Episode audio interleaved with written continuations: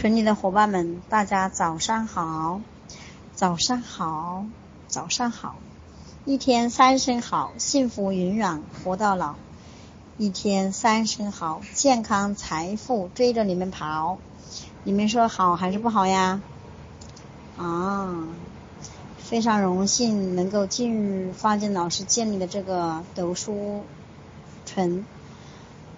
感谢所有的学员能够抽出宝贵的时间，我们共同学习，帮助自己改变，帮助自己能够拿到更多的结果。给你们热情的掌声，好吗？我来和大家分享的是第六章气质。那么，气质有时也会被界定为个体的特征，是指出生物为基础的。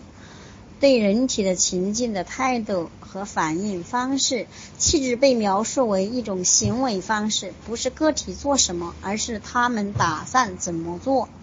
例如，两个儿童都自己穿衣服，拥有同样的动机，但其中一个可能比另一个做得更快，更容易穿新衣服。当猫跳到床上的时候，更少分心。一些研究者把气质界定得更加广泛，儿童不可能在所有情境中以相同的方式行事。气质反映的不仅是儿童的行为方式和对外部世界做出反应的方式，也反映了他们调节自己的心理情绪和行为的方式。气质包含情绪成分，但又不同于。情绪，例如害怕、兴奋和厌倦等情绪来得快，去去的也快。气质相对而言更一一致，一致且久之持久。气质的个体差异源于个体的基本生理结构，它是构成发展中的人格核心部分。研究气质的模式，纽约纵向研究。纽约纵向研究是关于气质先驱的研究者。研究者对一百三十三名婴儿进行追踪，直到他们成人。研究者考察了婴儿积极主动的程度、吃饭、睡觉和排便习惯的规律性、接受陌生人和新情景的准备性、对常规改变的适用性、对噪音、亮光和其他感觉刺激的敏感性、反应的强度、情绪是否愉快。高兴和友好，在坚持任务时是否容易分心？从出生时，婴儿就在所有这些特征方面存在差异，并且这种差异会一直持续下去。大约两至三个儿童，大约两至三个儿童可以归为三类气质模仿模式。百分之四十的儿童容易是容易型的儿童。情绪通常很愉悦，生物功能具有节律，能够接受新体验。正如玛格丽特·米德描述的，凯伦婴儿的特征一致。百分之十的儿童是困难型的儿童，易怒，经常不高兴，生物功能出发节律，情绪表达激烈。百分之十五的儿童是慢性慢热型儿童，他们温和。但对陌生人情景适应较慢，许多儿童不能归为为以许多儿童不能归为以上三种类型的任何一种。有的婴儿饮食和睡眠比较规律，但害怕陌生人；有的婴儿在大部分时间内都比较高兴，但并不总是这样。还有些婴儿可能对新型食物适应比较慢。但对陌生照料者适应很快。有的婴儿可能笑得更更激烈，但不会表现出强烈的丧失感。有的婴儿在排泄比较有规律，但睡眠没有规律。所有这些变化都是正常的。那么，如何测量气质？许多研究者发现，NY2X 采用的。访谈程序过于复杂，计分程度过于麻烦，于是，一些研究者开始采用胆小的调查问卷——洛斯特巴洛斯巴特婴儿行为问卷。采用父母自成报告的方式，关注婴儿气质发展的几个维度。正如 N N Y 正如 N Y 二 X 研究中心的维度相同，即活动水平、积极情绪、恐惧、挫折、可安抚性的毅力，以及一些其他的因素。例如高兴的强度、感觉敏度和注意转移。父母根据孩子近期的具体事件和行为给婴儿评估等价。当婴儿玩具时，婴儿微笑或大笑的频率，而不是泛泛的问：“因而对陌生事件反应积极吗？”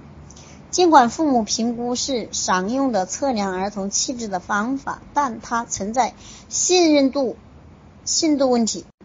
双生子研究发现，父母在给孩子进行气质评分时，往往会将其中一家中另一个孩子进行比较。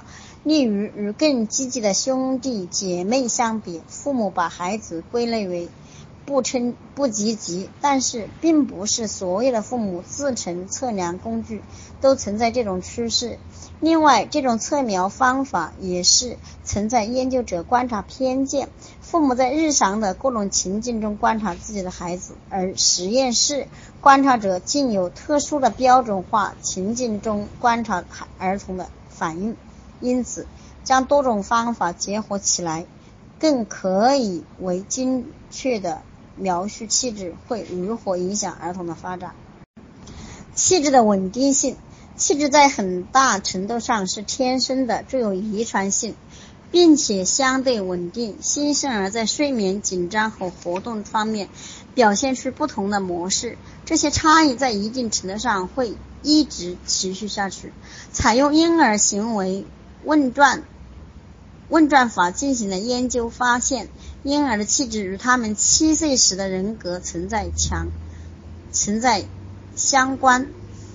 其他研究者使用类似的东西去气质类型，结果发现，儿童三岁时气质能预测十二至二十一岁的人的人格。这并不意味着气质在出生时完全定型了。一种认为对自己十二个月大的孩子缺乏控制的父母，更可能和婴儿进行直接的互动，监督、提醒、限制。质疑和纠正孩子，而且有这种感觉和行为方式的母亲，更可能觉得自己的孩子是困难型的。在教大儿童的父母身上也发现了这一模式。当父母认识到以特定方式行事的儿童，并不是出生于任性、懒惰、愚昧或顽顽皮，而主要是因为先天生的气质，他们可能更少感到内疚。焦虑、敌视或失去控制，更少变得更严厉或耐不耐烦。他们能够预期儿童的反应，并帮助他们适应。例如，通过提早通过预预告儿童来制止某一活动。随着各种情绪和自我调节能力的出现，气质得到了新发现，并且受父母态度和对待他们方式的影响。正如。玛格丽特·米德观察到的气质受教育方教养方式的影响，而教养方式又受文化的影响。与美国的婴儿相比，马来西亚的婴儿往往适用性较差，对新体验更谨慎，对刺激的反应更迅速。这可是因为马来西亚的父母不经常让婴儿处于那些用要求具备很强烈适应能力的情景中。而是鼓励婴儿敏锐的感知和意识，例如对于换尿布的需求，气质和调节吻合度。那么，气质和调节的吻合度，根据 R Y R X 的结果，健康健康调整的关键是吻合度。儿童气质与环境要求和约束条件之间的匹配。如果期望一个非常活跃的儿童安静的坐很长时间，如果把一个慢热型的儿童不断的推向陌生情景，如果把一个固定型的儿童不断的带你吸引他的东西，那么麻烦将会出现。父母对孩子的回应，可能反映了他们认为可在多大程度上控制孩子的行为。一项家庭观察研究发现，和其他父母相比，认或者像米德和贝特森所做的那样，逐渐让儿童介于一个陌生的情境。害羞和大胆，生物和文化因素的影响。正如我们所述，气质具有一定的生物基础。在一项对四百名婴儿的追踪研究中，杰罗姆·卡根和同事研究了气质的一个特征：对陌生人的排斥或害羞。他们是指儿童与他与其他陌生儿童交往以及接触陌生事物和情景时的大胆或谨慎程度。当要求解决问题或学习新信息时，最害羞的儿童与那些大胆的儿童相比，心率更高，但变化更少，并且瞳孔扩大、扩张更大，并且瞳孔扩张更大。最大胆的儿童往往精力充沛、易冲动，并且伴随较慢的心率。四个月大的高反应性婴儿却表现出更多动作和活动，以及更多痛苦的婴儿，在在面对陌生刺激的时，更容易焦虑和哭泣。在十四个月和二十一个月大的时候，这些幼儿更有可能表现出抑制模式、高度抑制或抑制婴儿能在一定程度上。把相应模式维持到童年期或青少年期，即使生理差异依然存在，但这两类儿童的行为差异往往在青少年早期就会消除。但是这两类儿童的行为差异往往在青少年早期就会消除。这些研究发现，再次说明经验能延缓或。强化早期的倾向，在害怕和害羞倾向的男孩，如果父母能最大的程度的接受这些孩子类这类反应，那么他们更可能在三岁时依然如此。如果父母鼓励孩子在陌生情境中探索，那么他们会表现出较少的抑郁。文化可以影响父母的教养方式。在西方国家，如加拿大，害羞儿童往往被视为同。能力较弱或不成熟，在中国，价值社会价值观赞同害羞或抑郁抑制。一项针对中国和加拿大两岁儿童进行跨文化研究发现，加拿大抑制型的儿童的母亲往往对孩子表现出惩罚性或过度保护，而中国害羞型儿童的母亲 则是温和型以接受的。与加拿大的儿童相比，中国的学步期儿童更加控制，更加抑制。但是，因为这是一项相关的研究，我们并不知道儿童的气质和母亲的态度是孰因孰果。也许他们是双向影响的。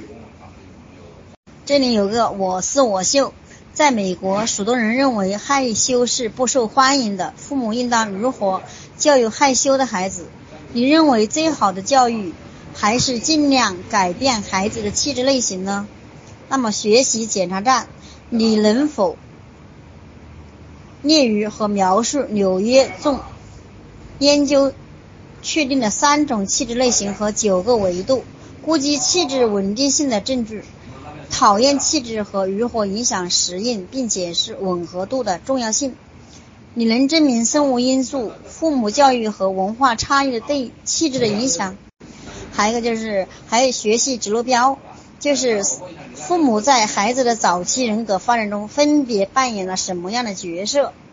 这个很重要哦。好，今天就分享在二百二十二面最早社会的经验，家庭中的婴儿，由这里开始分享。谢谢大家的聆听，感恩大家的聆听。